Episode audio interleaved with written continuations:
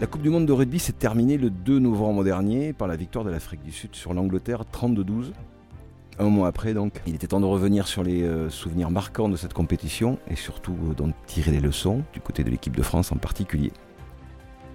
Bonjour, bienvenue sur le Sportcast, le podcast sportif de Sud-Ouest. Je suis Jean-Pierre Dorian, rédacteur en chef de Sud-Ouest. Sud-Ouest qui avait dépêché deux envoyés spéciaux durant cette compétition. Denis Capes-Granger, bon, bonjour Denis. Salut à tous. Et Arnaud David. Bonjour Arnaud. Konnichiwa. Ah, voilà, ça commence, ça commence fort. La première question, effectivement, elle peut porter sur, euh, sur votre, euh, votre vie d'envoyé spécial au, Japon, si j'ose dire. C'est-à-dire comment... Euh, Comment vous, comment vous avez vécu dans ce pays qui est quand même très très très très loin, très très éloigné du nôtre? Arnaud? Euh, On a vécu, j'ai vécu très bien. J'ai adoré le Japon, j'ai adoré euh, son organisation, le quotidien, le quotidien d'envoyé spécial au Japon avec une vie facilitée finalement dans, par, par la disponibilité, la la gentillesse des, des Japonais, leur politesse, leur retenue, tout ça, ça m'a bien plu. Et puis, euh, et puis moi, j'ai bien aimé, j'ai beaucoup aimé cette, euh, j'ai beaucoup aimé cette, euh, cette Coupe du Monde, voilà. Même si elle était parfois longue, même s'il y a eu des, des couacs, notamment avec des annulations, j'ai trouvé totalement dépaysante par rapport à celles les, précédentes dans les pays anglo-saxons. Ouais, moi je reviens sur ce que dit Arnaud, c'est vrai que c'est un, une drôle d'expérience. C'est euh, enfin le, le... Chez Denis une, une petite pointe de, de, retenue par rapport à l'enthousiasme d'Arnaud quand même sur la vie au Japon. non, non, non, mais c'est vrai que c'est il y a un vrai choc culturel avec euh, bon alors c'est c'est un peu cliché de dire ça, mais euh, c'est vrai que les, les Japonais euh, sont d'une disponibilité assez terrifiante même par moment. Il y a un accueil mais qui est des fois pas très chaleureux, donc ça, des fois ça qui est cordial sans être chaleureux. Voilà, donc euh, des fois c'est un peu décontenançant. Euh, mais euh, effectivement, elle était, elle était fraîche en fait cette Coupe du Monde, j'ai trouvé surtout.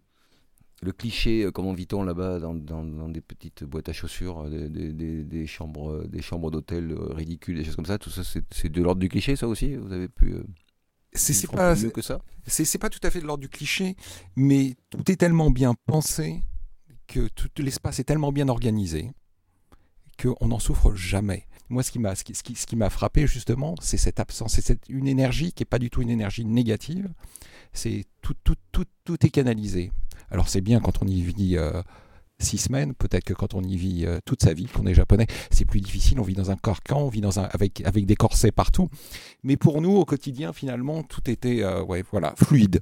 Mmh, il y a une vraie passion de l'ordre dans ce pays, tout simplement. C'est ça qui t'a le plus marqué, toi, Denis, le côté très, très trop ordonné bah, euh, On passe au passage clouté, on attend pendant, euh, pendant 5 minutes que le feu passe au rouge et quand on fait comme en France, on passe... Euh, alors que le, feu n'est pas vert, bah, tout le ah monde regarde, on sent le poids de la société qui nous observe et qui nous juge. Alors ça, ça, ça, peut arriver aussi chez, dans certains pays anglo-saxons quand même. Cette espèce de discipline, elle, est plus, elle est plus anglo-saxonne qu'elle n'est latine, on va dire, de toute façon. Mais là, ils sont plus disciplinés que, les, que les, les, plus disciplinés des, des anglo-saxons. Et il y a, y, a un, y a un principe, il y a un principe d'éducation au Japon, que je trouve très intéressant, euh, qui est très limitant, qui dit que tout ce qui n'est pas explicitement permis est interdit.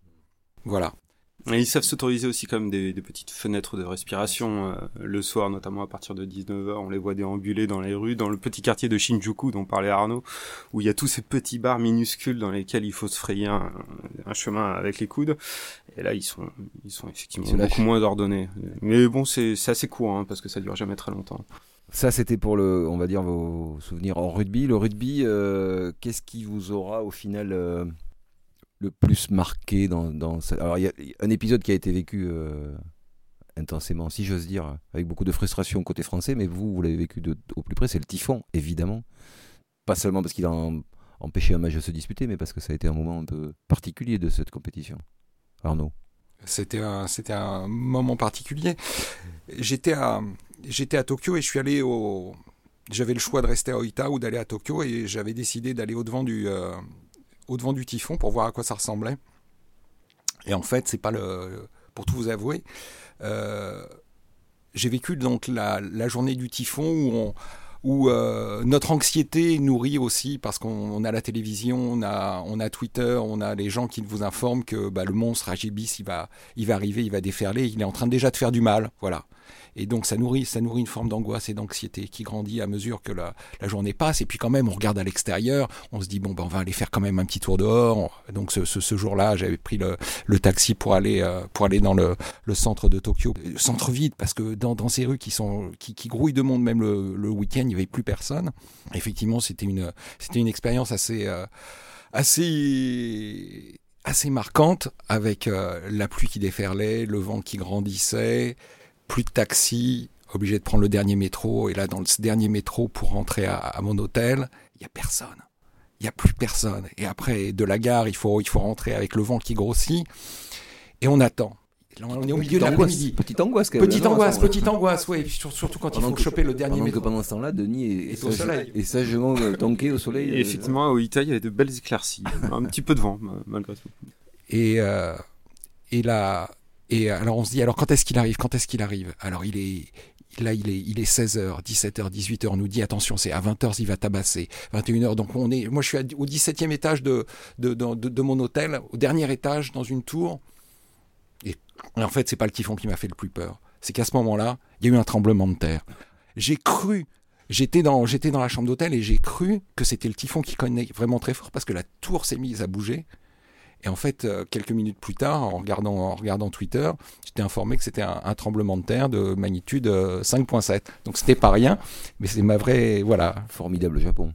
C'est vrai que vu d'Oita, où effectivement on n'était pas confronté au même problème, ça avait un petit côté fin du monde. On se demandait s'il n'y aurait pas une pluie de sauterelles qui arriverait juste après. On a l'impression que tout, tout, partait, tout partait par terre. Et vu d'Oita, Denis, il y, y, a aussi la, la partie euh, purement sportive. Comment euh, tu as vécu, vous avez vécu cette espèce de de tunnel qui a vu donc euh, qui a débouché sur l'excellente performance de l'équipe de France face à l'Angleterre. Bah alors, avant de répondre à cette question, il faut forcément préciser que vu que le, typhon a fait près de 80 morts, c'est, pas, ça n'a rien d'anodin. Enfin, toutes les mesures de précaution euh, qui ont été prises par l'organisateur peuvent être compréhensibles, mais ça a été interminable. Ça a été tout, bonnement interminable, même pour les joueurs. Hein, on les voyait errer dans les rues, faire leurs courses en journée. Euh, essayer de trouver des, plages de respiration par moment dans, dans, dans, dans, les rues du centre-ville d'Oita qui sont très commerciales, très commerçantes, pardon. Mais ça a été très long, très long.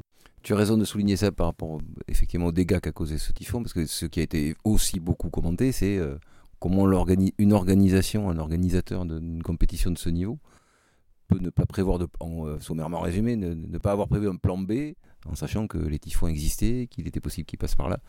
Donc il a été enfin, vu de France en tout cas, ça, ça, ça a eu un côté un peu incompréhensible l'annulation de ce match. Mais même au Japon, c'était pas très compréhensible parce que la, notion de plan B était dans les règlements, n'existait pas et finalement elle est apparue euh, au fur et à mesure que la, que la menace s'est euh, accentuée.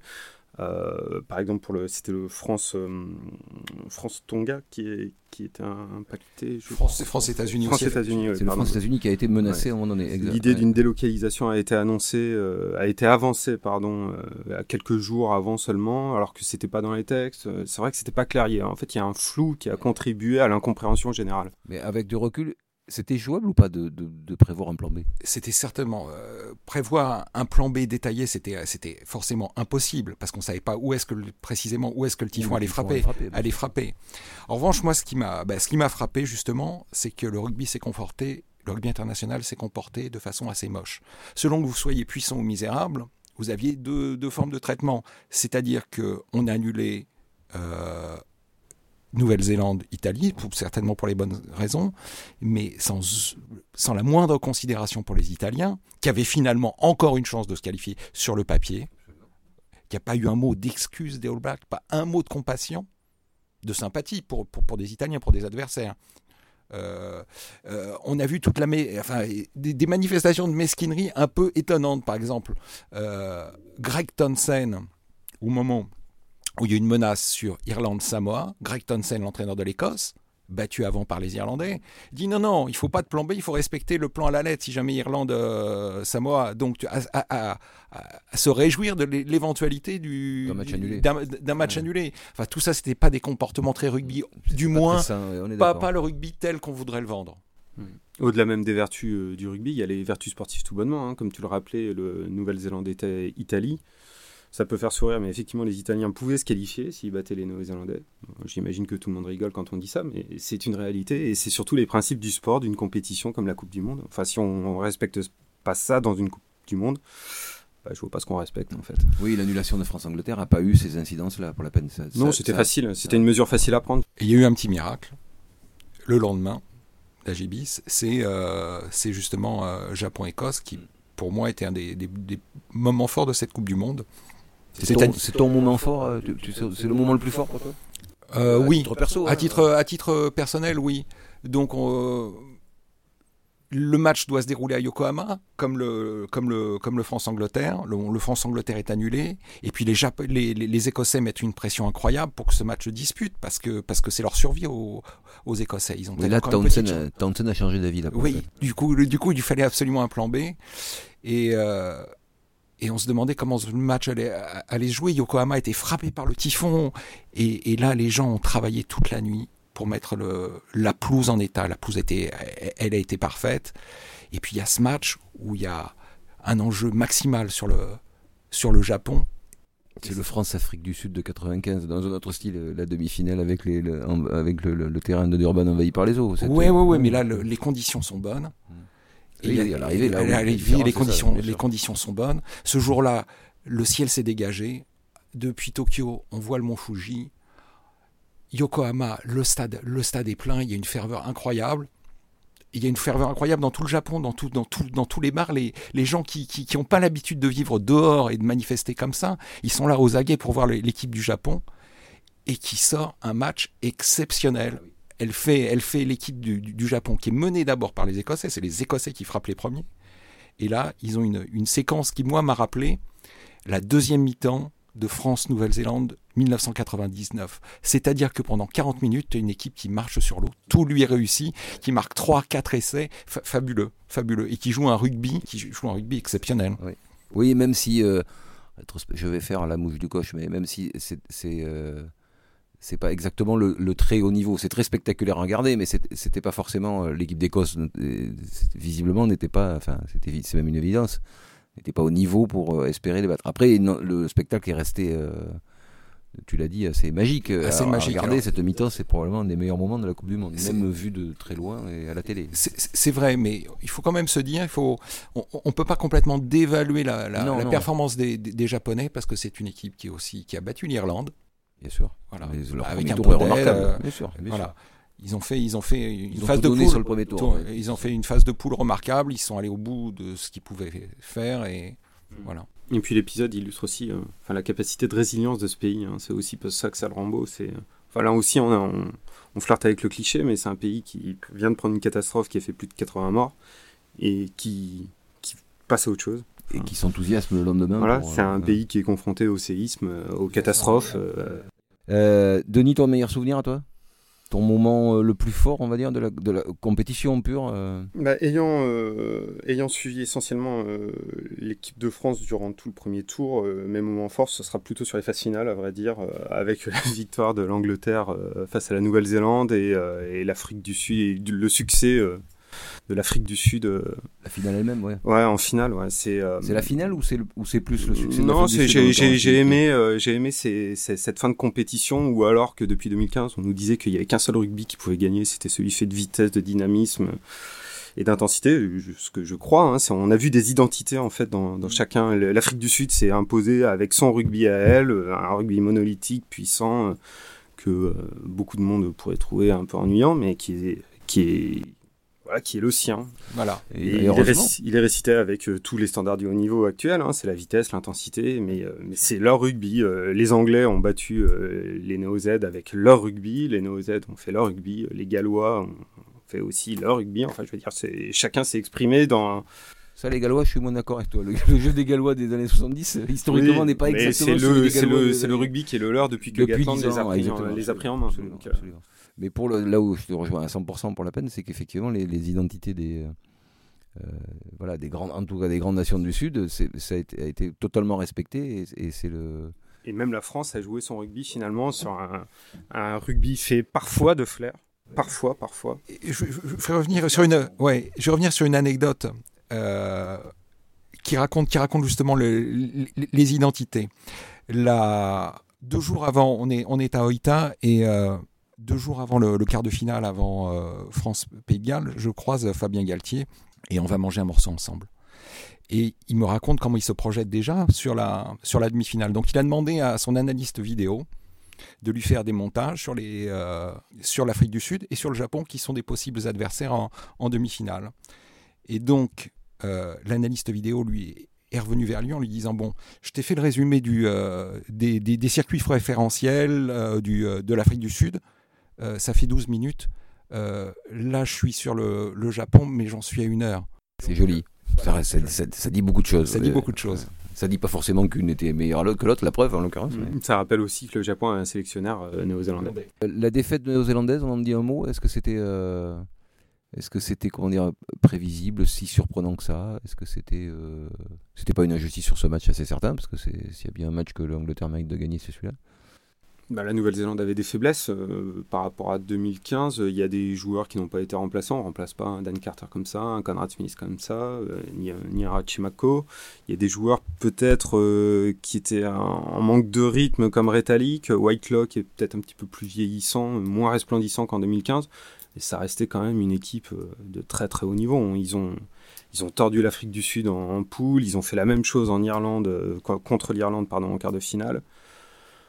Euh, ça ne fait que dire euh, la, à quel point la performance de l'Angleterre a été énorme sur, ce, sur la demi-finale. L'Angleterre, hein, ça, aurait été quoi finalement alors, En dehors de cette surprise, une, forme de déception après euh, avec la finale qui a suivi Ou ils ont été là où. Je pense que les, les Anglais ont, pêché par arrogance. Ils ont, ils ont été anglais jusqu'au jusqu'au bout, c'est-à-dire qu'ils ont pensé que le, le jeu, ce qu'ils avaient produit au niveau du jeu leur suffirait. Ils ont oublié qu'il y a une autre, un autre élément dans le rugby, c'est le combat.